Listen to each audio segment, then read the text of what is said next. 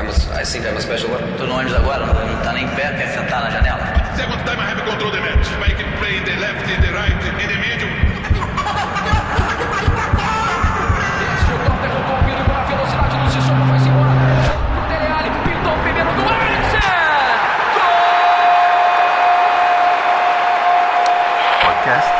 Tempo de Bola.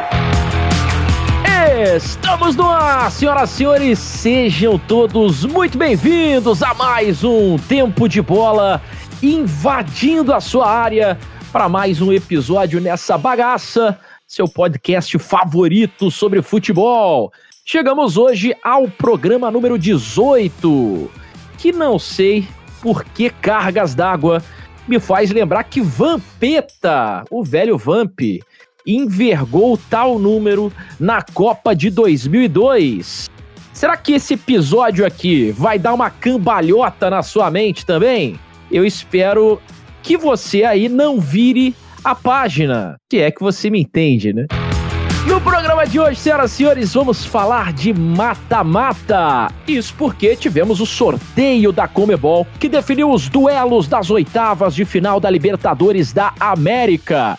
Será que os times brasileiros se deram bem nos seus confrontos? Quem é que vai decidir em casa? Quem é que vai precisar definir a vaga fora? Isso pode ser um quesito? Tem alguém que é muito favorito a avançar dentro da sua chave? Alguém que mandou muito bem na fase de grupos e agora pode se surpreender? Quais são os times que vão precisar subir para jogar a tão temida altitude? E por falar em chave, hein? Saiu também o chaveamento da segunda fase da Copa Sul-Americana. Bahia, São Paulo e Vasco representam o Brasil na competição. Será que esses times aí têm chances? Eu vou querer saber tudo isso e muito mais. Eu vou querer saber também os palpites do nosso time de mentes brilhantes aqui do Tempo de Bola. E para você que sempre pede o segundo tempo do programa, fique de olho, porque a qualquer momento, eu já não vou nem prometer mais, mas eu digo que agora é a qualquer momento, vem aí o plano de assinaturas do Tempo de Bola. Uma forma de você ajudar o nosso trabalho e fazer também com que a gente consiga produzir cada vez mais conteúdos exclusivos para vocês, beleza? Então você curte, você que curte aí o nosso podcast, você é sócio torcedor, aqui do Tempo de Bola, você é aquele, aquele torcedor fanático de arquibancada que não perde um programa, que sempre tá ali esperando às terças-feiras para ouvir o nosso humilde podcast. Então fique ligado que você vai poder fazer a sua parte para também ser uma peça importante aqui do nosso time, para que a gente possa seguir trabalhando e colocando cada vez mais coisas maneiras no ar. Por falar em coisa maneira, nosso último episódio foi um TDB Convoca de número 2, onde entrevistamos a Fernanda Keula, torcedora ilustre do Galão da Massa e vencedora do Big Brother Brasil, né? Ela foi super gente boa, super simpática e tivemos um tempo de bola convoca maneiríssimo. Tá no nosso feed, se você ainda não ouviu, papai aqui recomenda, beleza? Por enquanto, não se esqueça de seguir a gente nas redes sociais. Somos o arroba Tempo de Bola Cast. As últimas duas semanas aí também para você participar do nosso primeiro sorteio, que é uma camisa do Leeds United em parceria com a Ogawa Store. A foto oficial tá lá no feed do nosso Instagram e participar é só seguir os dois perfis e também comentar no post. Mole, mole fácil, fácil, melzinho na chupeta, meu irmão. O resultado sai no dia 10 de novembro, combinado? A bola então tá aí na marca da Cal, só para você empurrar para dentro. Boa sorte, valeu? Agora chega de conversa, bora pro campo que é lá que a bola rola. Hora de escalarmos o nosso time pro jogo de hoje. E hoje, em ritmo de Libertadores, vou relembrar um dos meus times favoritos de todos os tempos da competição, o Boca Juniors de 2000, que, para infelicidade aí do torcedor palmeirense, bateu o Verdão naquela fatídica disputa de pênaltis depois de um 0 a 0 no tempo normal da finalíssima no Morumbi, né? E eu começo pelo nosso treinador, o homem que mais vezes conquistou a Libertadores com quatro títulos, mas que se recusou a pegar a medalha de prata quando foi vice-campeão pro Once Caldas em 2004. Tô falando do Pelado, o nosso Mister Libertadores, como Carlos Bianchi, professor Anderson Moura. Tudo certo, Anderson? Tudo certo, bom dia, boa tarde, boa noite. Pô, hoje você caprichou mais do que nunca. Hoje eu tô muito mais do que lisonjeado. É, Bianchi é uma entidade, né? Principalmente no Boca, mas não somente no Boca, né? Bom lembrar que é, é um treinador que antes desse êxodo, antes de ser muito natural que treinadores sul-americanos, especialmente argentinos, fossem para a Europa, treinou, né? Trabalhou muito tempo na França, treinou o Paris Saint-Germain, treinou a Roma também, é Atlético de Madrid. É, Carlos Bianchi é, é a história viva, né? É, o penteado tá ficando parecido daqui a pouco já, né? Já tá começando a rarear aqui na frente. E, e curiosamente. Já, já tá pelado também, né? Exatamente, mas eu não vou, mas eu não vou ser esse careca cabeludo que era o Bianchi, não. Eu vou. Quando começar, quando não der mais pra, pra esconder, é, vou. É zero aqui na criança. Vai assumir, né? É isso. Mas sobre o time de 2000 do Boca, eu lembrei. Fui lembrado desse time essa semana, porque entre tantos nomes ventilados e sugeridos e, enfim, jogados ao Palmeiras, estava o do Esqueloto. E eu vi o torcedor do Palmeirense falando: não quero ele não. Não quero ele não, que em 2000 ele acabou com a gente, tem o pesadelo persona não grata desde 2000, então lembrei desse time do Boca de 2000, especialmente porque a torcida do Palmeiras ainda não esqueceu o bom esqueloto. O bom esqueloto, porque ele tinha o irmão, que era o Gustavo, né, e não o Guilhermo, que não era é, tão que, bom que quanto tão ele. Bom né? assim. Vamos pro nosso meio de campo. Ele que era aquele tipo de volante à moda antiga, cada vez mais raro no nosso futebol, que metia medo em qualquer atacante. Foram mais de 14 anos com a camisa chinês e do Boca Juniors e incontáveis títulos com ela. Nosso Sebastian Bataglia, do tempo de bola, Otávio Índio Rodrigues, o Indião. Tudo certo, Índio? Tudo numa boa? Tudo numa boa, tudo numa nice, como você gosta de dizer. O Batalha, ele era aquele cara da navalha, né? Lembra muito, era a versão portenha, ou, vou dizer assim, mais cancha argentina do Cocito, né? E o cara batia até na mãe, se duvidar. E o Batalha, ele não conseguiu. Foi parecido com o Riquelme, né? Teve aí, o Riquelme ainda teve uma passagem maior na Europa, né? Do que o Batalha. O Batalha acho que jogou, sei lá, jogou no Villarreal do Riquelme. Jogou no vídeo do Riquelme, isso jogou no Villarreal, Jogou no Villarreal do Riquelme, só que eu acho que ele ficou um ano. Acho que ele não aguentou e voltou pro Boca Juniors pra ganhar mais uma Liberta. Eu acho que ele ganhou tudo com o Bianchi, né? Ele ganhou, acho que umas três ou quatro Liberta. 2000, 2007, aquela no Grêmio. Teve teve ali mais alguma com Carlitos Teves. Batia, mas dava segurança pro Riquelme jogar, né? Era, era, era o que importava naquele time lá, com toda aquela catimba, toda a experiência do Boca na Libertadores. Um jogador histórico que não é do nível do Carlos Bianchi, mas dá pra ficar emocionado aqui, pô. É um elogio depois de tantas semanas de, de críticas ao, ao, ao meu futebol. Ele desarmava com o olhar, né? O cara tinha cara de mal, o Batalha. É, carrasco, né? Só o nome dele já dá uma intimidada. Vamos pro ataque então. Anderson Moura já deu um spoiler. Um dos meus jogadores favoritos de todos os tempos. Eu amava ele, sobretudo no Winning Eleven. Ele que foi campeão em todos os times que passou. E não só no Boca Juniors, né? O melhor dos gêmeos, o Melisso. Guilhermo Barros Esqueloto do nosso squad. Fernando Campos, o Donan. Tudo certo, Donan? Tudo ótimo, tudo ótimo. Fico até emocionado porque eu gostava bastante de Guilhermo Esqueloto. É, era um, um atacante de qualidade, atacante do Boca Juniors. E é um prazer estar aqui com os amigos novamente, falando sobre uma edição um pouco mais copeira, né, desse tempo de bola cash. Mas não sabia que você era fã do Guilherme Esqueloto, não, Otávio Neto. Eu sei que tem um estilão de Tcheco, né? Meio Riquelme ali no setor de meio campo. Não fazia ideia que você gostava. Eu também não fazia ideia. Eu tenho ideia. a camisa do Esqueloto, cara. É uma das camisas que eu mais gosto da minha coleção, inclusive. Sou muito então fã. Então você é chinês agora. Agora não. eu acabei de descobrir que você é torcedor do Boca Juniors. Não, pelo contrário. Eu tenho camisa do Racing, tenho camisa do River, tenho camisa de vários times. Tenho camisa do Vélez se for ver por camisa, eu sou torcedor de vários times. Mas se a gente for pegar, né, o Guilherme Esqueloto, ele foi um, um grande terror dos clubes brasileiros, né? Hoje ele é treinador do Galaxy, né? Do Galaxy. Se eu não tô enganado. É. Ele, teve, ele teve passagem pelo Boca. E o irmão também. dele, que, que você também citou, Gustavo, é o auxiliar dele. É, inseparáveis, né? Desde o útero. O Gustavo era ruim, né? É, não, não chegava a ser ruim. Ruim é uma palavra forte. É, ele era mediano, vai. Mediano. Era cozido, cozido. Né? cozido. É tipo os irmãos Miranchuk lá do Lokomotiv Moscou e o, o, o bom tá na Atalanta agora, né? O melhor, digamos assim. Então, é. para finalizar, eu, eu acho que eu, eu, eu inicio esse podcast bem motivado, porque foi a melhor comparação que o Otávio Neto já fez comigo, né? Ele me chamou de Guilherme Esqueloto, então eu tô com moral. Hoje, hoje ele deu moral pra todo mundo. É, eu, eu podia ter comparado o índio ao Riquelme, né? Mas é, o, o índio acha até que eu tô perseguindo ele. Eu vou até botar ele para começar falando hoje, viu? Dito isso, meus queridos, bora pro jogo! Autoriza Roberto Tobar. Começa mais um tempo de bola.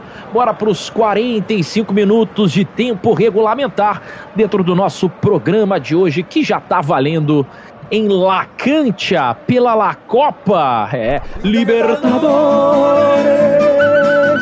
Libertadores é sempre obsessão e a nossa posse de bola começa no sorteio da Copa Libertadores da América, que é o campeonato mais cobiçado do nosso continente, né? Quem é que não gosta de Libertadores? Se não gosta, meu amigo, você não é um bom sujeito, viu? Na última quinta-feira, tivemos a rodada final da fase de grupos. Essa rodada determinou ali as últimas vagas para as oitavas de final, e não só isso, determinou também quem ficaria em primeiro de cada grupo, quem ficaria em segundo, o que traria é, vantagens para a segunda fase e também os potes né, no cruzamento já dessas oitavas de final. No dia seguinte, na sexta-feira, a gente teve o sorteio para os confrontos e dentre os brasileiros, somente o São Paulo não chegou ao mata-mata, já chegou eliminado na última fase, na, na última rodada, perdão. É, goleou o Binacional em casa, no Morumbi, é, teve golaço do Pablo e tudo mais. É, foi o suficiente para pegar o terceiro lugar do grupo, se assegurar ali na Sul-Americana, que a gente também vai falar no programa de hoje, mas não chegou às oitavas. Nas oitavas chegaram Grêmio, Palmeiras, Internacional, Flamengo, Atlético Paranaense e Santos, que já conhecem os seus adversários. E eu quero começar falando do Flamengo, porque o Flamengo é o atual campeão da Libertadores e, para muitos, o time a ser batido em busca desse bicampeonato da Liberta. O Flamengo pegou um rival aparentemente bem complicado pela frente. Nada mais, nada menos que La Academia, o poderoso Racing lá do cilindro de Avejaneda, o Racing do BK7, né? O Racing bem forte e eu já quero começar sabendo de você, Índio. O que esperar desse Racing? O que esperar desse Flamengo? O que você achou aí do, do sorteio? É uma pedreira para o Flamengo esse Racing, que foi campeão da Libertadores uma vez lá em 1967? Time de muita história, muita tradição, Índio? Cara, é, eu acho que desse lado da chave que o Flamengo pegou, porque o sorteio foi bem ingrato pro lado, digamos assim, esquerdo da chave, né? A gente não tem aqui como trazer pra galera visualizar, mas eu acredito que foi foi, foi um, um, um, sorteio ingrato. Eu acho que de todos ali, o Boca Juniors poderia ser uma opção ruim. Vamos ver como é que. É difícil porque esse time, os times argentinos não estavam jogando também, assim como os times bolivianos, em que o Palmeiras teve um, uma facilidade contra o Bolívar. É, a Copa na Argentina, Índio, só, só para ilustrar melhor, você disse muito bem, o, os argentinos não vinham jogando e continuam sem jogar em seus campeonatos nacionais até agora. A Copa na Argentina, o futebol nacional, é, começa no dia 31 desse mês. Então ainda no momento que esse episódio está indo ao ar, o futebol na Argentina ainda não voltou, né? Tá prestes a voltar. É, mas a gente viu com os clubes da, da Liberta, a gente viu boas exibições tanto do Racing, do River e do Boca Juniors, mesmo com eles tendo um ritmo de jogo talvez mais defasado, a gente viu que o nível técnico conseguiu ser o suficiente. Talvez não tiveram as melhores campanhas, mas não conseguiram ter campanhas como a do Palmeiras ou a do Flamengo, mas conseguiram ter um bom nível para poder chegar tranquilo no mata-mata.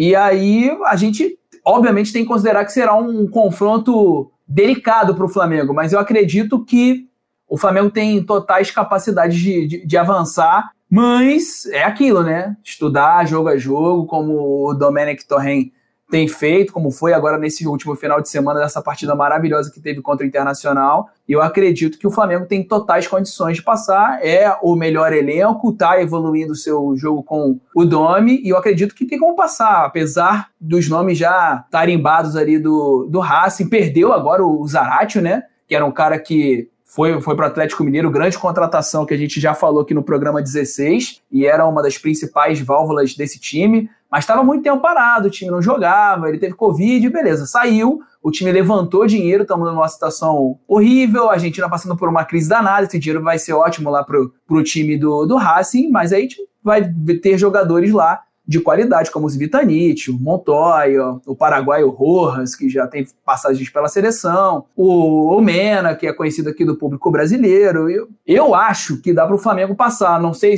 não sei, ah, não acredito que vai ser sofrido, mas eu acho que vai ser duro. Só se o Flamengo tiver uma pane. Não sei o que os outros amigos acham, mas eu acho que tipo assim, entre Inter, Boca, eu acho que o Racing é a melhor opção. Nas quartas de final, o Flamengo vai ter parada mais dura. É, o Flamengo poderia pegar qualquer time do pote 2, o que significa os é, vice-colocados de cada grupo. E aí seriam esses times: o Independente Del Valle, que é, seria um, um, um time complicado para o Flamengo, né? O Flamengo já perdeu, mas também já goleou o Independente Del Valle. É, o Guarani, o Atlético Paranaense, a LDU, o Internacional, o Delfim e o Libertar. O outro time foi justamente o Racing, a qual o Flamengo enfrentou. Todos os times que estavam no pote 1, caso do Flamengo, todos os primeiros colocados, têm a vantagem é, de, na lista de duelos, jogar a partida de volta em casa. Então isso pode ser um fator determinante para o Flamengo. Eu não sei vocês, tá? Mas no meu ponto de vista, por conta é, dos estádios fechados, portões fechados, é, por causa da pandemia e, evidentemente, é, sem torcida nos estádios nos Jogos da Libertadores, eu acho que esse fator decidir em casa perdeu bastante da sua força, viu? Eu acho que, principalmente num caso como esse aqui, ó, o Flamengo enfrenta o Racing. O Racing jogando no, no El Cilindro é muito forte, historicamente falando. E a gente sabe a força da rinchada argentina, né? É, perdeu um pouquinho esse teor a, a Libertadores. E aí eu quero saber de você, Fernando Campos. O Índio já disse aqui que acha que o Flamengo é, passa do Racing, esse é o palpite dele, mas acha que vai ser complicado para o Flamengo. A não ser que exista uma pane no time do Flamengo, o Flamengo tem tudo para passar tranquilamente. É talvez o grande favorito aí essa Libertadores.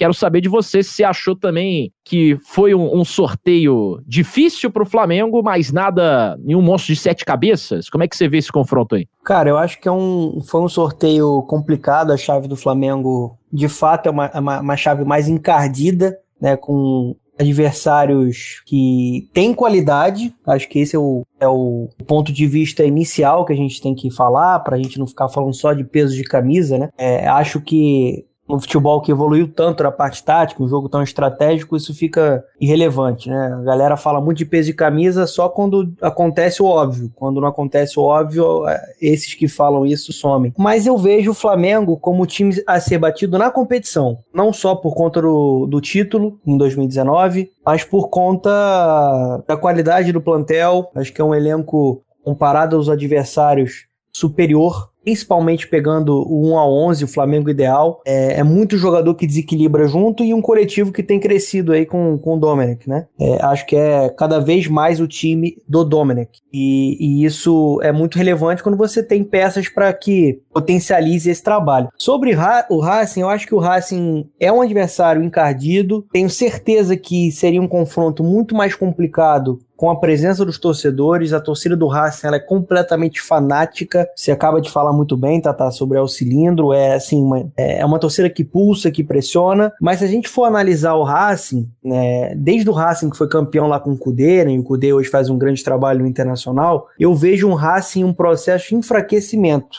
Perdeu o Cudê, hoje tem um belo técnico também, que é o BK7, né? Que é um, um aprendiz do São Paulo. Um, um técnico que gosta de ter a posse de bola, que gosta de, de controlar o, o, o, os adversários. Mas pegando o Pantel, você tem um enfraquecimento muito claro de, de, jogadores que, que saíram de lá, né? O Saravia, né? Você pode falar de mais antigo, Lautaro Martinez, né? O, o Zaratio, que era um jogador fundamental para o funcionamento dessa equipe. Então, é, eu vejo um, um Racing analisando qualidade do elenco um pouco abaixo, muitos jogadores experientes, né? Você tem esse Vitanite com 36 anos, Lisandro Lopes com 37, né? Você tem uma, o, Marcelo Dias com 33 anos, que é bom jogador, você pega a linha defensiva deles, muita gente experiente também, né? Você tem Piludo, você tem Cigali, você tem Eugênio Mena. Então acho que isso pode ser, ser, ser relevante dentro de um jogo do Flamengo que além de ser um jogo elaborado com posse de bola, é um jogo que o Domi ele pode levar vantagem na parte física, dentro de um Racing que não está jogando ainda com tanta sequência, com tanto ritmo. Então acho que para esse confronto o Flamengo é bem favorito. É bem favorito é, pelo conjunto de fatores. Acho que o Flamengo botando intensidade, botando a velocidade, utilizando utilizando é, todas as armas que possui, é, é provável que, que passe contra um Racing maduro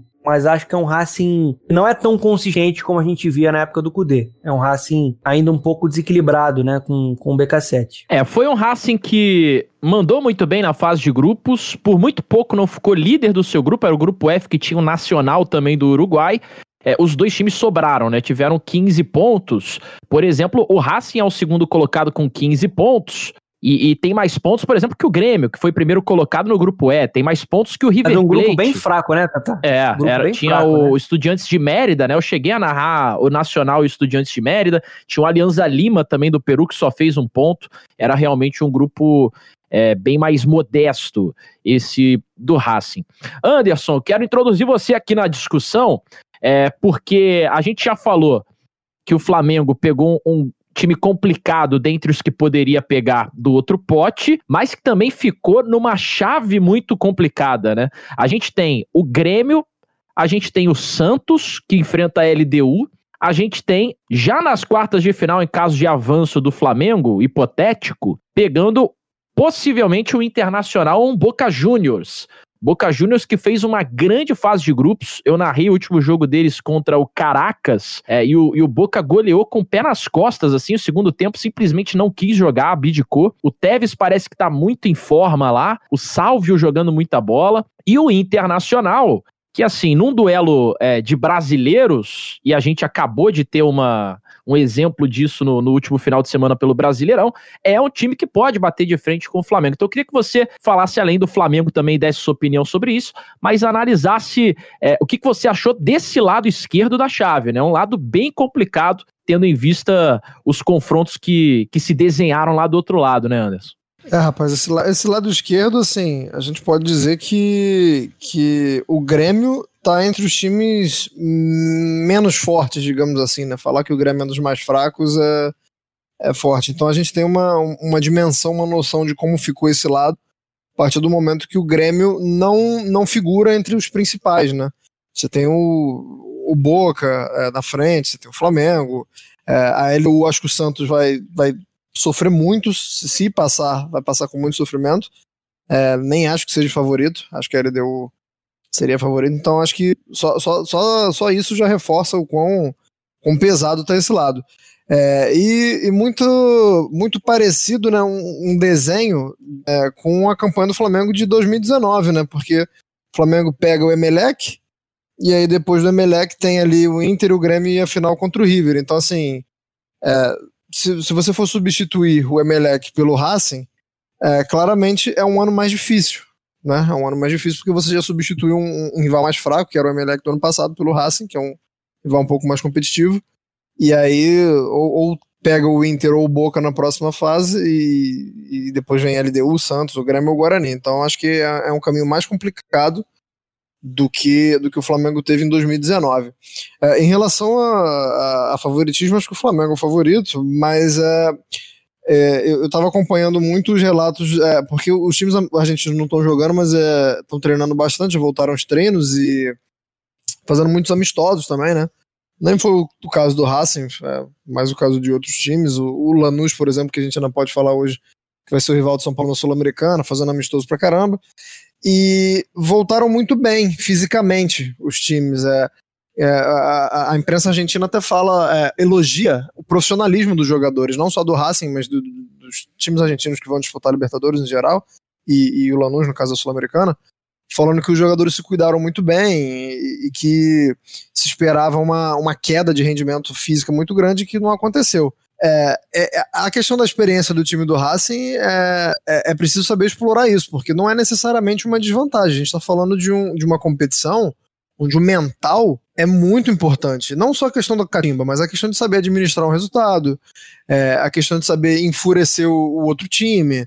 É, enfim, e eu acho que o, o, Flamengo não pode cair nessa armadilha. É, e também não é um time é, que, não, que não possa contra-atacar contra o Flamengo, porque se você for pegar no, no papel vai pegar o Racing, vai pegar um time veterano vai falar assim, pô, os caras vão não tem capacidade de, de, de, pegar a zaga do Flamengo desguarnecida. Não vai nessa, não, gente.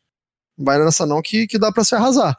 É, o, o próprio Lisandro Lopes é um cara que não tem mais a mobilidade de, de sempre, mas vai ter alguém para correr por ele. Vai ter o Montoya, como o Índio citou. É, é, o, o Racing tem dois volantes que não participam muito da fase ofensiva, né, mas que num lançamento longo pode complicar. A gente sabe que a defesa do Flamengo tem problemas é, para correr para trás. O Gustavo Henrique é pesado, o Léo Pereira é, às vezes tá, tá falhando no posicionamento. Não acredito que o Flamengo vai ter que, os problemas que enfrentou contra o Inter, por exemplo. Não, não acredito que o Racing vai, vai, vai marcar tão lá em cima assim. Mas não significa que vai ser um time inofensivo e que não tem armas que, que, que possam complicar a vida do Flamengo. E Inter e Boca, cara, é, o, o, o, time do Boca ele tá muito consolidado. Não é um time que dá o espetáculo, mas é um time que, que entra e entrega o, o que tem que entregar. Eu só acho que o Inter tem um problema, que é a questão da rotatividade do elenco, e que o Kudê, o próprio Kudê já, já falou que não tem como jogar as três competições, que vai chegar um momento que vai priorizar. Então eu não consigo dizer se o Inter é, ele pode bater de frente com o Boca, porque eu não sei se essa vai ser a prioridade do Inter. Eu não sei se o Kudê vai priorizar o Campeonato Brasileiro, é, se ele vai priorizar a Libertadores. Então, assim, a partir do momento que eu souber, Aí eu acho que eu posso dar um, uma opinião mais avalizada. Eu acho que se o Inter for, é, partindo do pressuposto que vai valorizar e que vai priorizar a Libertadores, eu acho que, o que uma coisa que o Inter pode usar muito contra o time do Boca é a questão física. Mas aí a gente vai cair na mesma, na mesma conversa, né? Enquanto teve essa questão física contra o Flamengo, foi um leão. No segundo tempo, quando o time cansa, a gente vê o Flamengo pressionando. E é claro que a parte técnica do Flamengo, a qualidade técnica do Flamengo conta muito em relação a isso. Mas eu acho que o Inter é, se for priorizar e se tiver fôlego, bate de frente com o Boca sim. Eu acho que, que é um. O Boca, por exemplo, ele sofreu contra o Libertar, é um Libertar fraco, mas é um Libertar muito físico. É um Libertar que deu que, que, que causou problemas ao Boca justamente pela questão física. Nada impede que o Inter possa fazer isso, e aí tem um Thiago Galhardo iluminado, tem o Abel Hernandes, que é um, um grande atacante. Então, assim, é, eu acho o time do Boca mais preparado e mais letal. Mas eu preciso saber se o Inter vai priorizar Libertadores ou não. Se priorizar, bate de frente, sim. Você falou do Libertar é, agora no finzinho, eu não posso deixar passar batido o fato do Libertar ter se classificado para as oitavas de final sem querer ter sem querer estar nas oitavas de final. Isso porque, para quem não sabe, na última rodada, é, o Boca enfrentava o Caracas na Bomboneira e o Libertar recebia no Laola o Independente Medellín. E o Libertar precisava só de um empate, ou uma vitória simples, na verdade, para vencer, porque o Boca já estava goleando o, o, Caracas no primeiro tempo por 3 a 0 Aí o Libertar saiu na frente, 1 a 0 tomou 3 a 1 do Independente de Medellín, que já estava eliminado, não brigava nem pelo terceiro lugar do grupo. É, um jogo em que o Martin Silva falhou bastante, é, teve jogador expulso lá, se eu não estou enganado. E assim, o Libertar tomou 4 a 2 no último jogo em casa, precisando só de um empate para se classificar. É, se o Caracas chegava um momento do jogo que eu tava fazendo conta na calculadora, porque se o Caracas fizesse um gol o, o Libertar tinha sido eliminado. Bastava o Caracas ter feito um gol e o Hernandes, o Hernandes, que era o camisa 10 deles, o capitão do Caracas, ficou cara a cara com o Andrada do Boca uma hora, que se ele faz aquele gol, ele chegou a perder um pênalti, o Andrada pegou, mas se ele faz aquele gol, o Caracas estava nas oitavas e o Libertar tinha sido eliminado. Martin Silva tá lá, não tá no... Tá lá, tá no Libertar, e, e falhou bastante nesse jogo aí, inclusive. o Libertar foi o pior classificado e, e, foi como você falou, passou... Foi na é, bacia das almas, né? Com, saldo de menos 3, por exemplo. O Tavi, só para completar um ponto que o Anderson levantou sobre é, a capacidade que o Racing pode ter também de, de surpreender em um possível contra-ataque. Pegando aqui os últimos jogos né, do, do Racing, a gente vê que tem um, um, certo equilíbrio. Enquanto o sistema defensivo é um sistema defensivo mais experiente, mais envelhecido, o BK7 ele tem utilizado jogadores mais jovens do meio para frente. Acho que até para ter intensidade que ele gosta, né? Ele gosta de marcar pressão, né? Então ele tem usado o Hector Fertoli como um, um dos atacantes, o meu Garejo, que vai pro. Só tem três jogos até agora com a camisa do Racing, né? Um, um atacante paraguaio que ficou anos lá no Spartak Moscou. E... Mas ele tem 30, né? Ele é um jovem com 30 anos, eu acho, o meu Garejo, não é? Não? Acho que ele já é meio. Ele tem 30 anos, mas ele tem uma característica de velocidade, entendeu? Ele, tem, ele, ele é um atacante móvel, não é aquele cara lento. E, e tem usado também o Nicolás Reniero, né? Que é um atacante de 25 anos. Então, o BK7 ele tem ficado também preocupado com, essa questão de um time mais envelhecido. Só acho que esse Racing principalmente com essa perda do Zaratio, ele, ele, ele, é um Racing bem enfraquecido perto do que a gente viu, do, daquele Racing campeão. Eu não sei se vocês viram, mas quando saiu, tava rolando uma live de, de não sei se jornalistas argentinos ou torcedores do Racing, eu recebi isso no Instagram de algum amigo.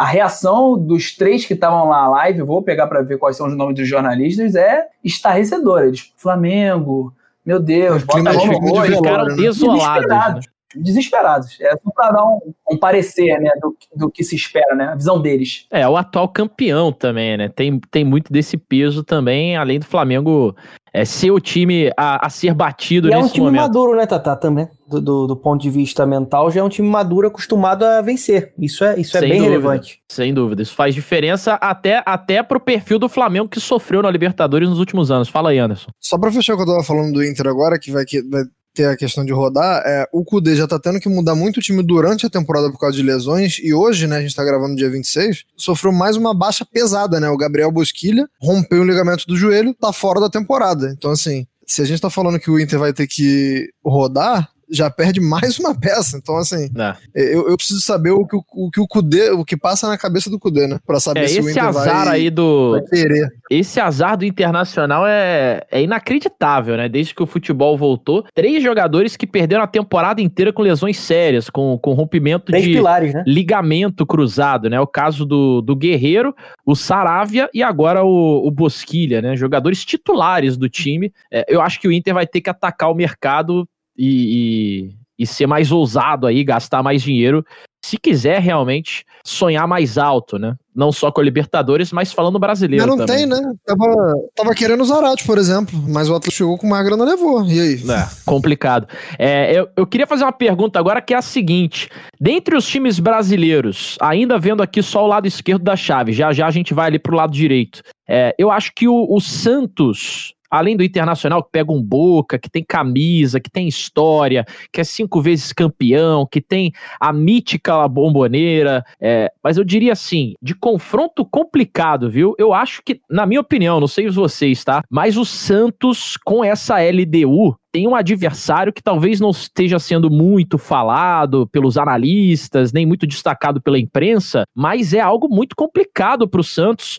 É, dos brasileiros, é o único que vai para altitude, né? Quem não sabe, lá em Quito, 2.800 metros a, a nível do mar. É, então, é um confronto difícil, até porque a LDU é, conseguiu se classificar no, no que era o chamado Grupo da Morte, que tinha River Plate, que tinha São Paulo, é, e se classificou bem, principalmente vencendo em casa. Talvez a galera não saiba, mas a Libertadores, diferente da Copa do Brasil, que mudou o, o, o seu sistema de gols dentro de casa, gols fora de casa, aquele critério do gol qualificado, na Libertadores ele segue. Então, o gol marcado fora de casa é um fator fundamental a partir dessa, dessa fase da competição. also E fazer gol na LDU é, lá na altitude de Quito não é muito fácil também. Lá eles golearam, inclusive, o São Paulo, né? É, então eu queria saber a opinião de vocês sobre isso aí. Para vocês, qual é o confronto mais complicado dos brasileiros desse lado da chave? Eu acho que o, o Santos, ele. Eu, eu, tive a oportunidade de acompanhar alguns jogos da LDU, a fase de grupos. A LDU deu calor no River Plate. A LDU deu um calor no River Plate do Gadiardo e ficou a um ponto da liderança. Brigou pela, pela, pela liderança de um grupo complicado, amassou o São Paulo do Fernando Diniz. É um trabalho muito consistente do Pablo Repeto, né? O Carequinha, um técnico é, experiente, um técnico que sabe utilizar a altitude a seu favor, correria, intensidade e é, tem um plus no trabalho dele. Né? Por muito tempo, quando a gente é, vê o time brasileiro pegando um, um adversário de altitude, pensa muito sempre só em correria, mas essa LDU ela tem mecanismos de criação bem interessante, de botar a bola no, no, no chão e tentar envolver, um time bem associativo. Então, assim, acho até que o, Cuca ele tá fazendo um trabalho no Santos. Importante a gente lembrar que no início da temporada, a maioria das pessoas colocava o Santos como candidato a rebaixamento. O Santos está na parte de cima da tabela ali no Campeonato Brasileiro. Só que acho que por tudo isso que a gente está falando, pelo belo trabalho do Repeto, os jogadores de qualidade que, que a gente tem visto né, dentro da SLDU, o Johan, né? Se não me engano, acho que é o Johan, é, um, não sei a pronúncia correta, né? O Otávio Neto que deve saber a, a pronúncia certa aí do, do jogador. Johan Júlio, acho que é Johan Júlio, né? Um, um baixinho que deu um calor danado no, pra cima do, do São Paulo. Johan Julio. Johan Julio, isso aí. Johan Julio. É, é um jogador que eu, eu gostei bastante da, das atuações dele. Então acho que é um adversário muito, muito complicado, muito encardido para esse Santos do Cuca e do, e do Marinho. É um time muito, muito físico, né? Tem o Borra lá também, que tem um cabelinho pintado, Sim. o Martinez Borja, é, que é artilheiro, faz muitos gols e. Enfim, a LDU é sempre complicada na altitude, né? É Fluminense que o diga, lá em 2008. Só, só tem um ponto, só para finalizar aqui, né? passar a bola pro Índio. Eu, eu, uma coisa que o Anderson já falou, eu acho o Boca atual mais forte que o do ano passado, hein? É pra ficar de olho, porque eu, eu acho que o Boca é, ele, ele melhorou bastante com o trabalho do Russo. O Kudê vai ter que fazer milagre com um time tão desfalcado, né? Já tem feito milagre, né? Porque o elenco do Inter não, não tem nada demais e o time entrega esse nível de, de atuação coletiva. É, eu acho que o Boca ele tem pilares, né? Ele é um time que ainda tem muitas limitações. É, eu fiz esse último jogo, estudei bastante e vi como eles atuaram em casa. É, eles têm o Tevez muito em forma. O Tevez parece que emagreceu, entrou em forma legal e tá afim de jogo. Ele deu uma entrevista é, bem sincera, falando que é, ele, ele quer conquistar a Copa, que, que tá voltando a, a, ter brilho nos olhos por jogar. Ele fez dois gols, queria fazer o hat-trick, pediu para não ser substituído e, e, jogou muita bola contra o Caracas. Tem o Bufarini, que por incrível que pareça só joga a bola no Boca, né? Ele saiu do Boca, foi pro São Paulo, é, ele jogou em outro time da Argentina, não lembro exatamente qual, não sei se foi o Gimnasia, ele jogou em algum outro time que ele também foi mal, é, mas, mas no Boca ele, ele joga muita bola, lateral direito, é, é incrível como ele, como ele vai bem lá. É, tem o Salvio, que tá jogando muito também. Então é um time pra gente não descartar. Realmente o Inter vai, vai ter problemas aí. É, vocês querem destacar mais algum confronto aqui desse lado da chave que vocês considerem difícil pros brasileiros? Alguma coisa que a gente esteja deixando passar batido é, só pra gente poder passar pro outro lado e, e, e falar do, das outras partidas de oitavas de final lá do outro lado? Cara, o que, o que eu quero falar sobre o Grêmio é deixar uma provocação, né? É, tá na hora, né?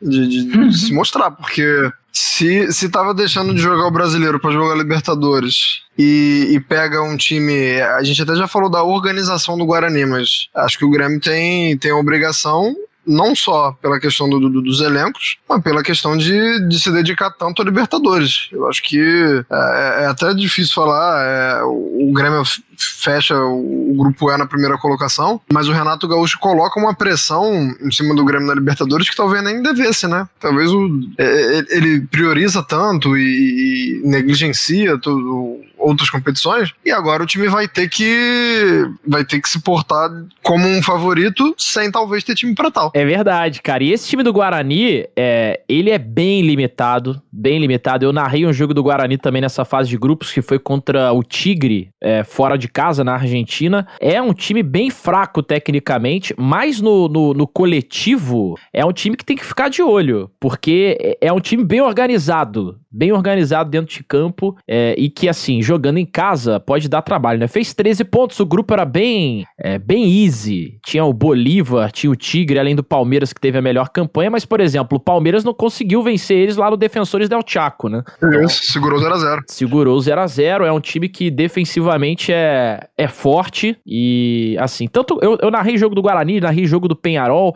são times que é, são organizados dentro de campo, apesar de muitas limitações técnicas. O Penharol, principalmente... Muita marcação, né? O, o, Guarani, né? O time do um estilo bem de marcação. Foi mais ou menos dessa forma que o Guarani eliminou o Corinthians, né? Pra, só pra gente lembrar, o, o Guarani é, é, um certo. Vilão, né? Algoz. Vilão, pesadelo, algoz aí de clubes brasileiros. E acho que o trabalho do Renato Gaúcho caiu muito. E só pra lembrar que o Grêmio anunciou hoje um novo reforço, né? O, o Diego Churin, sendo um travante aí, Baita um cara de área. inclusive, né? Baita usando, um vídeo, usando um vídeo do Chapolin do Churin Churin Fly. eu não vi isso não, cara. Eu vi, foi excepcional, cara. Fantástico. Excepcional. É, Cara, em relação ao confronto, só pra fechar, é, em relação ao que o Anderson falou de fato de rotação, é, e a- além dessas três gra- graves lesões, eu acho que tanto Santos e LDU como Inter e Boca são bem parelhos, mas variando suas circunstâncias, né? A LDU não é, um- não é uma torcida que costuma fazer um, um estádio lotado sempre, em que vai ter aquela pressão absurda, mas o que conta lá é muito mais altitude, além do bom jogo que eles costumam fazer lá. E o Boca não vai ter é, aquela hora da bomboneira, né?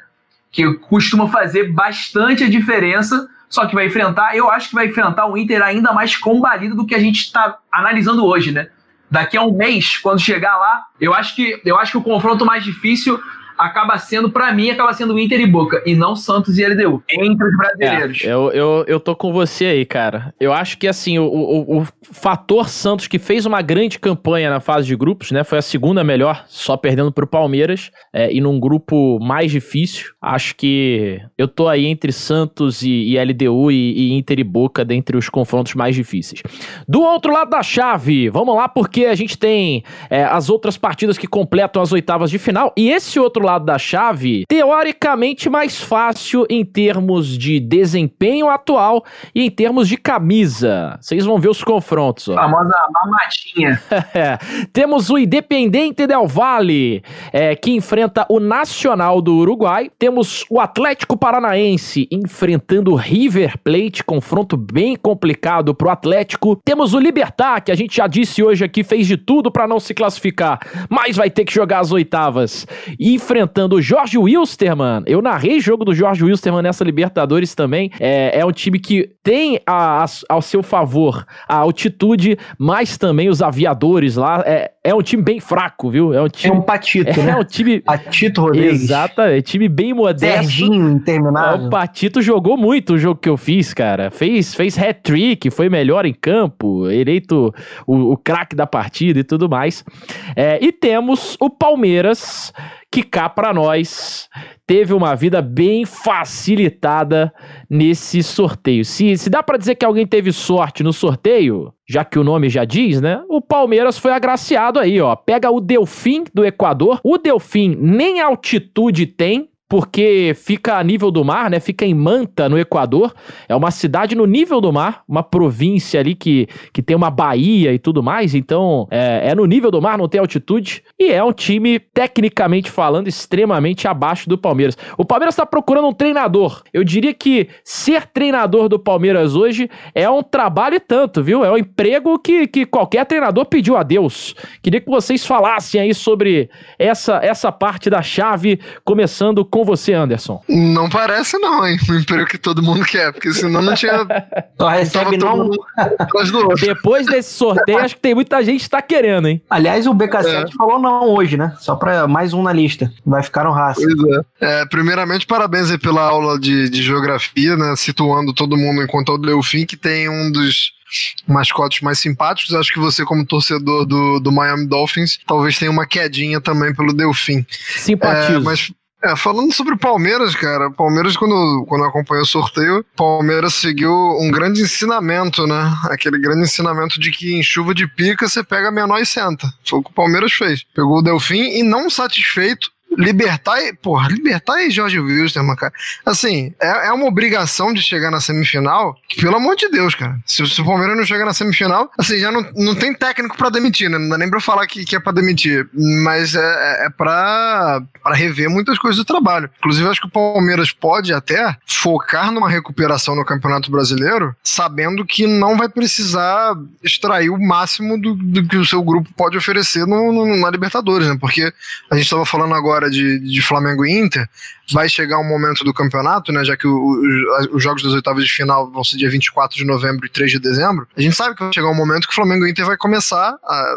A, a- a rodar e vai começar a se preocupar, a poupar. O Palmeiras nem isso. É, é lógico que talvez tenha um, um- adversário gigantesco nas semifinais, né? Se se, se tudo for de acordo com, a, com, com o esperado, vai pegar o River Plate, e aí sim é, é um desafio grande. Mas, gente, por deu fim. Jorge Wilstermann, Libertar. É, porra, não tem como. Pode, pode fazer um combinado dos três já e enfrentar o Palmeiras, não sei. É, eu acho que o, o Anderson resumiu bem nessa última frase, né? A sensação de todo mundo e principalmente de quem assiste futebol e acompanha mais de perto. Claro que a gente não quer desmerecer e futebol tem aquela, né? Sempre uma caixinha de surpresas. Mas se não tivermos nenhuma surpresa, a tendência é de que o Palmeiras chegue até a semifinal, pelo menos, né? É, e aí eu quero saber de você, Índio. É, se o Palmeiras não chegar até as semifinais, é, Dá para considerar um vexame nessa Libertadores? É, passado o Delfim, passado o Libertar e do Jorge Wilson, que eu falei agora há pouco, outro confronto de dois times que nem queriam estar nessas oitavas de final. Palmeiras tem o um caminho bem tranquilo aí, pelo menos até as semifinais, né? Sim, eu acredito que, que dá para se considerar um vexame. O outro lado, digamos assim, o outro lado direito da chave é muito mais complicado, né? Tem um confronto bem interessante ali com o Independente Del Vale Nacional. O River já vai ter um, acredito que um trabalho mais fácil contra o Atlético, mas o lado do Palmeiras é muito tranquilo, né? E aí a gente vai colocar essa vergonha na conta da diretoria, né? Nesse planejamento que a gente já tratou aqui em outros programas de ter contratado o Luxemburgo na famosa frase que o Donan sempre gosta de relembrar que o Gagliotti queria revolucionar o futebol com o Luxemburgo. E, e, isso aí vai estar na conta. Você não conseguir contratar o Miguel Angel Ramírez, você não conseguir contratar o BK7, você, aí você tem que ir para um plano C, não sabe nem se você vai conseguir fazer esse plano C, quem é que vai vir para esse lugar, porque eu acho que eles vão ter que desistir de algum técnico de fato relevante, estrangeiro, que queira abraçar um projeto no meio de temporada e largar o atual projeto, né? Um técnico de Libertadores ou um técnico que esteja rendendo lá na Europa, não vai conseguir, vai ter que trazer alguém daqui, ou então vai ter que fazer um tampão, como o Internacional fez, para poder apresentar o trabalho para o Cudê. E aí essa, essa conta da vergonha vai na conta da diretoria. Eu acho que tem elenco total para chegar na semifinal. Dá para você brincar que esse time tem que estar lá. Só que pode de fato acontecer. É curioso que depois da demissão do Luxemburgo, o time está jogando mais leve, né? O time está jogando melhor, o time está tendo bons resultados, o Wesley sendo um destaque, mas Libertadores é outra situação e a gente pode ver alguma eliminação. Eu acho que não vai acontecer, tá? Eu acho que o Palmeiras vai chegar com relativa tranquilidade, como foi na fase de grupos. O a, a, no, se a diretoria fez tanta besteira no sorteio, na questão do, da sorte, tirando a, a, parte da competência na sorte, o Palmeiras está voando. Porque até as semifinais é um sorteio maravilhoso, inacreditável. Tem tudo para passar e eu, eu, eu acho que, tipo assim, é, é vergonhoso a situação do Palmeiras já no brasileiro. Se não chegar na semifinal da Libertadores, eu acho que a torcida do Palmeiras vai ficar enlouquecida, né? Com total direito por conta desse trabalho incompetente da diretoria. É, eu tô com você nessa também, né? Acho que, pelo menos no fator campo, o Palmeiras chegou na hora de, de se provar e tem todos os ingredientes para fazer isso agora. Fernando Campos, é, nessa chave a gente tem também o Atlético Paranaense. O Atlético Paranaense é, é um time que no início da Libertadores tava é, vivendo um, um, bom momento com a sua torcida, estava fazendo uma campanha interessante e que a gente poderia esperar um, um time bem forte, é, brigando aí pela, por, por, um algo a mais, vamos dizer assim, na Libertadores, né? Começou vencendo o Penharol, é, eu me lembro de um jogo em que venceu o Colo-Colo também, sempre na Arena da Baixada fazendo bons jogos, é, mas se a gente pegar as últimas duas rodadas, é, o Atlético empatou com o Jorge Wilstermann em casa, que a gente já falou aqui é um time bem fraco, perdeu para o Penharol jogando no campeão del siglo fora de casa. Fora a campanha que vem fazendo no Campeonato Brasileiro, onde está na, na zona de rebaixamento. Acabou de demitir também o, o diretor de futebol, que é o Paulo André, que foi ídolo do clube como jogador e tudo mais. Então parece que assim o planejamento para a temporada do Atlético é, vai bem fora daquilo que a gente via o Furacão nas últimas temporadas. E isso pode estar tá se refletindo dentro de campo também.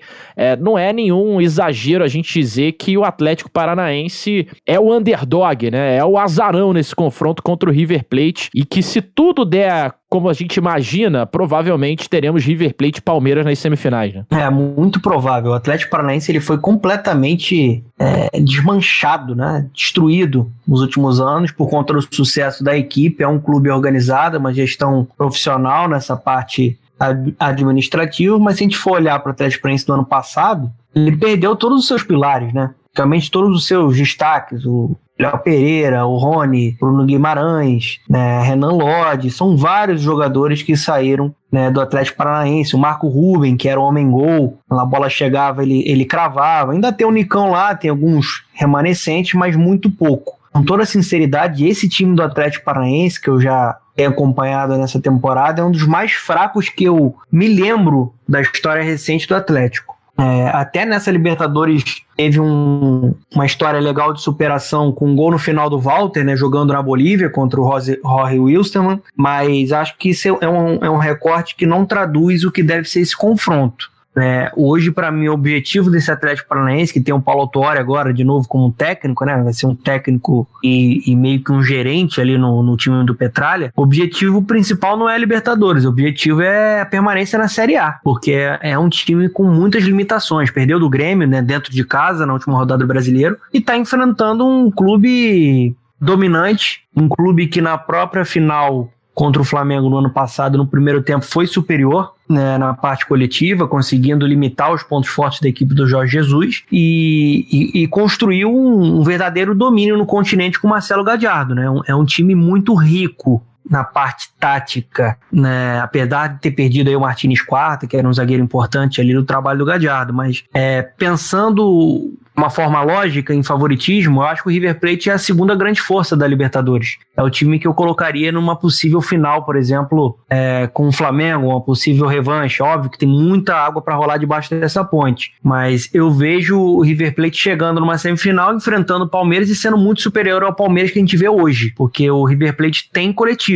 e o Palmeiras ainda não tem um time, né? Ainda não tem um conjunto. Vai precisar moldar isso para enfrentar um trabalho de anos, um trabalho que está muito bem consolidado pelo Gadiardo. É um, é um pesadelo para o Atlético Paranaense, o pior sorteio possível. É o Atlético Paranaense, como disse o Fernando, agora do manager Paulo Autuori, que certamente tem muitas preocupações. 44 minutos antes da gente usar os acréscimos de hoje para falar da Copa Sul-Americana rapidinho, os palpites de vocês para esses confrontos rapidamente podem abrir a tabela por aí, começando com você, Anderson Moura. Guarani e Grêmio, quem classifica e aí, subsequentemente, você vai falando aí quais serão os seus classificados para as quartas de final. Eu vou, vou falar num tiro só, hein? Grêmio, LDU, Flamengo, Boca, Del Valle, River.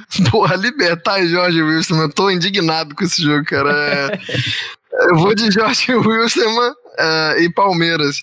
Trazer aqui uma, só uma- um número curioso da Libertadores. Vocês sabem quem é o líder de assistências da, da Libertadores? Não faço ideia, cara. É o bom. Rony do Palmeiras. Rony, cara. é, É, porque o Palmeiras é o time que mais fez gol, né? Quatro assistências do Rony. Fernando Campos, seus palpites. Vamos ver se o Rony vai explodir agora, né, com o novo técnico. Cara, é, vamos palpitar. Eu, é, apesar de respeitar o Grêmio copeiro, eu acho que o Grêmio vai. Eu, eu, eu aposto no, no Guarani passando. O trabalho do Renato Gaúcho é um trabalho bem desgastante já. É, acho que a LDU passa, elimina o Santos. Flamengo passa do Racing. O, o Boca elimina o Internacional. O Independente Del Valle elimina o Nacional do Uruguai. River Plate passando contra o Atlético Paranaense. É, o Jorge Wilstermann é, eliminando o Libertar e o Palmeiras passando o Delfim. Ou seja, eu fui bem pessimista com o brasileiro, já botei dois rodando. Tá certo. Cada um. Não, você botou três. Você botou três rodando. O Grêmio, o Santos e o Três. Atlético Paranaense. Três, desculpa, é. o horário que a gente tá gravando e eu tô desse jeito.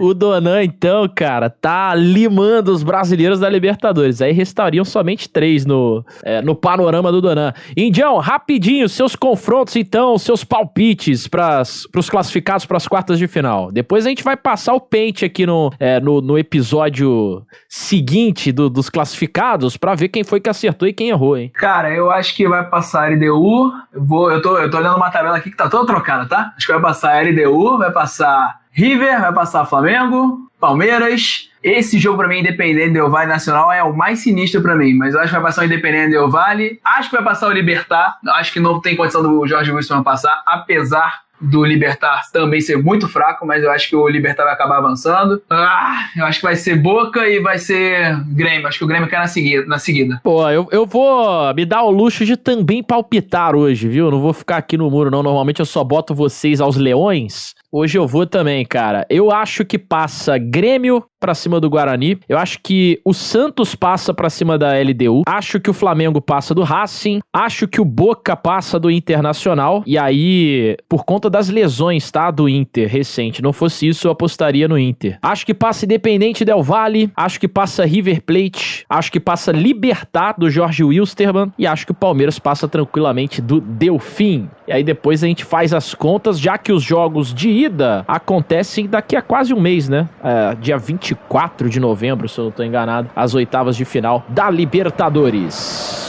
48 minutos, já estamos nos acréscimos, meu amigo. Caraca, hoje passou voando, mano. Eu não consegui segurar esse cronômetro aqui, viu? Vamos falar de Copa Sul-Americana, porque já que a gente prometeu, a gente tem que cumprir, né? É obrigação agora que a gente fale um pouquinho desse sorteio. Na Copa Sul-Americana, a gente teve é, três brasileiros avançando para, na verdade, dois brasileiros avançando para a segunda fase e o São Paulo que caiu da Libertadores também chegando para essa segunda fase, que é aquele 16 avos de final, né? Para quem jogou L-Foot, tá ligado. Então você passa para as oitavas de final se você passar dessa fase aqui, que já começa nessa semana, né? Jogos é, na quarta e quinta-feira. O São Paulo pegou o Lanús da Argentina, um dos confrontos mais complicados, eu diria, que o São Paulo poderia pegar. É, deu um azar danado aí no sorteio, na minha humilde opinião. É, o Vasco teve sorte, eu cheguei a falar é, em um grupo de amigos que eu queria que o Vasco pegasse o Caracas, tinha acabado de narrar o jogo do Caracas contra o Boca e achava um time fraco e o Vasco é, enfrentou o Caracas na, na, próxima fase. O Caracas, os torcedores do Caracas devem estar falando a mesma coisa, né? Pô, que bom que a gente pegou o Vasco. Os caras também devem estar comemorando o fato de terem pegado o Vasco da Gama. É, mas brincadeiras à parte, temos também o Bahia de Mano Menezes, que enfrenta o Melgar. Também um confronto teoricamente tranquilo, ao meu ver, do Bahia. Quero que vocês digam aí o que, que vocês acharam. O Vasco pode pegar, por exemplo, Defensa e Justiça da Argentina, que caiu da Libertadores, já na próxima fase, nas oitavas de final. Não é um confronto fácil, viu? É, tem nessa chave também o, o Júnior Barranquilha, que veio da Libertadores. É, mas assim, muitos genéricos. Por exemplo, o Estudiantes é o de Mérida. O Liverpool também não é o Liverpool, evidentemente, da Inglaterra. O River Plate é o do Uruguai. É, então a gente tem vários times aqui que são times que são os genéricos. É, do outro lado da chave, lá do São Paulo, ainda tem Vélez, ainda tem Penharol. Queria que vocês falassem um pouquinho rapidinho aí da, dessa Sul-Americana, se dá para confiar no título dos brasileiros é, e o que, que, vocês acharam desses confrontos aí de 16 avos de final. Começando com você, Indião. Cara, eu gostei bastante do confronto do São Paulo, né? Vai, vai fazer um confronto bem, não sei se parelho, mas vai ser um confronto bem animado pra gente ver aí né? Com, com, peças já bem antigas, né? O interminável José Sandi tá até hoje metendo gol. Não sei nem se ele, se, se ele. Eu confesso que eu não sei se ele tá sendo titularzaço. Mas o cara tem 40 anos e eu, o cara sempre quando eu vejo o, o Sandy jogar toda temporada, o cara tá metendo gol. Tem o Oi, você que, você que joga FM ah. e FIFA, são Paulo vai pegar pela frente Pedro de la Vega. Pra quem Pedro joga o modo carreira, é um dos maiores joias do futebol. Ele é, ele é o camisa 10 do time, não é? Ele é um potencial é, absurdo. Ponta, velocidade, drible. Não, o Pedro de la Vega eu tô ligado. No, no, jogo, de fato, eu não sei se ele, se ele, se ele é, se ele é craque, não, mas eu tô ligado. Ele tem, ele tem menos de 20 anos, ele é, ele é garotinho Sim. ainda. Mas tem uma, o Belus que joga no Lanús, no Lanús, eu acredito que vai ser um jogo bem parelho, porque o São Paulo, a gente já citou aqui, a gente tem que fazer elogios ao time do Fernando Diniz, só que é um time de altos e baixos, né? Eu vi esse último jogo agora contra o Binacional, a gente não tem como ter parâmetro porque o Binacional é um time horroroso e o Pablo desencantou, fazendo golaço de voleio. O Daniel Alves está sendo muito criticado agora, né? Porque já tem alguns jogos, eu tenho acompanhado os jogos do São Paulo, ele não vem jogando muito bem, talento fisicamente fisicamente, tá agarrado, parece estar tá com as pernas pregadas. Ele não tá mais conseguindo desenvolver, só orientando o time em campo. Então é um time que sofre muita pressão e o Lanús tem bons valores que eu acho que vão conseguir trazer um jogo apimentado. Se eu tivesse que trazer algum destaque, eu acho que como confronto seria esse, mas eu acho que de um time que não estava na Liberta, né? Eu acho que eu acho que o Vélez é o grande time, não? Dessa dessa sul-americana. Eu, eu chutaria o Vélez que já estava lá, né? É, o Vélez que tem outro grande jogador que assim como o Fernando destacou muito bem, o De La Vega é é, extremamente recomendável para o modo carreira, que é o Thiago Almada, jovem. Thiago Almada, que também vem dessa next generation dos jovens jogadores. O Arthurzinho gosta muito, né? O Arthurzinho ama o Almada, sempre contrata lá pro Benfica dele. No 21, agora ele disse que vai começar com outro time que não é o Benfica. Veremos qual é, porque por enquanto ele tá jogando só o Ultimate Team. Anderson Moura, o que, que você achou aí do sorteio rapidinho, porque a gente já tá com 53 minutos? Sorteio bom para os três brasileiros. É, o Bahia vai, vai ter a felicidade de enfrentar o Melgar, mas não vai. É, o Melgar é de Arequipa, né? Em, em condições normais jogaria é, na altitude. Não, não sei exatamente a altitude, mas algo cerca de 2.500, um pouquinho mais talvez. Mas tá, tá jogando em Lima, né? Por causa do, do Covid, não, não tá mandando o jogo em casa, então já, já é algo que, que favorece o Bahia do Mano Menezes. É, cara, eu vi o jogo, eu não vi esse jogo que você falou do Caracas e do Boca, mas eu vi o jogo de ontem do Caracas, porque o, o doente do João Almirante colocou o link no Twitter, falando assim: ó, tá rolando um link que é ao vivo agora do jogo do, do Caracas contra o Zamora. Lá no, no campeonato venezuelano, jogo horroroso, campo horroroso, time horroroso, é, tudo horroroso. O Caracas venceu, mas sinceramente acho que apesar da, da, da, fase também horrorosa do Vasco, acho que dá o Vasco. E o sorteio bom pro São Paulo porque o Lanús, cara, recentemente vendeu muita gente. Então, assim, é, até, sei lá, um mês atrás, talvez tivesse um time bem melhor. Mas vendeu o Rossi, né, que é o goleiro titular, é, o, o Munhoz e o Valente, né, os zagueiros também saíram. Mas ainda e, tem o bolo disso fenômeno da Roma. Não, tem, tem, muito jovem bom, além do Bordiço, mas o, o, a, o, a, bandeira do time, né, o senador, o Lautaro Acosta, sofreu uma lesão, uma distensão muscular, então também não joga. Então acho que o São Paulo pega um Lanús. Né, o momento do Lanús é muito ruim, né? Talvez o time, é, como eu falei, se fosse um mês atrás, esse confronto seria muito mais pesado, mas acho que o São Paulo vai, vai pegar um time fragilizado. Eu concordo com você, Anderson. É, e, sobre esse jogo do Caracas com o Zamora, eu também vi um pedacinho. E, aliás, foi a, a reestreia, né? Do Caracas e do Campeonato Venezuelano, que Isso. voltou agora, nesse final de semana. Então, os caras também estavam ali. É diferente do que você analisou hoje do, do Boca e falou que os caras estavam com bom ritmo, que os jornais até destacavam isso, é que os times argentinos é, mantiveram o fator físico. Lá na Venezuela parece que não mantiveram tanto assim, não. Diga. Então, vamos mandar um abraço pro João Almirante pelo ah, serviço, claro. mas puta merda. Vou mandar um abraço ele e a merda também, porque foi muito ruim. Um salve pro meu conterrâneo Johnny Boy, do que a gente já fez em Petrópolis, meu amigo. É proibido falar nesse podcast aqui, viu? Fernando Campos, o Caracas da Venezuela é o adversário do Vasco. Acho que o Vasco tem condições de vencer. É um time maluco. Eles tiveram três jogadores expulsos contra o Independente Medellín na Libertadores. É, contra o Boca, perdeu pênalti, perdeu gol.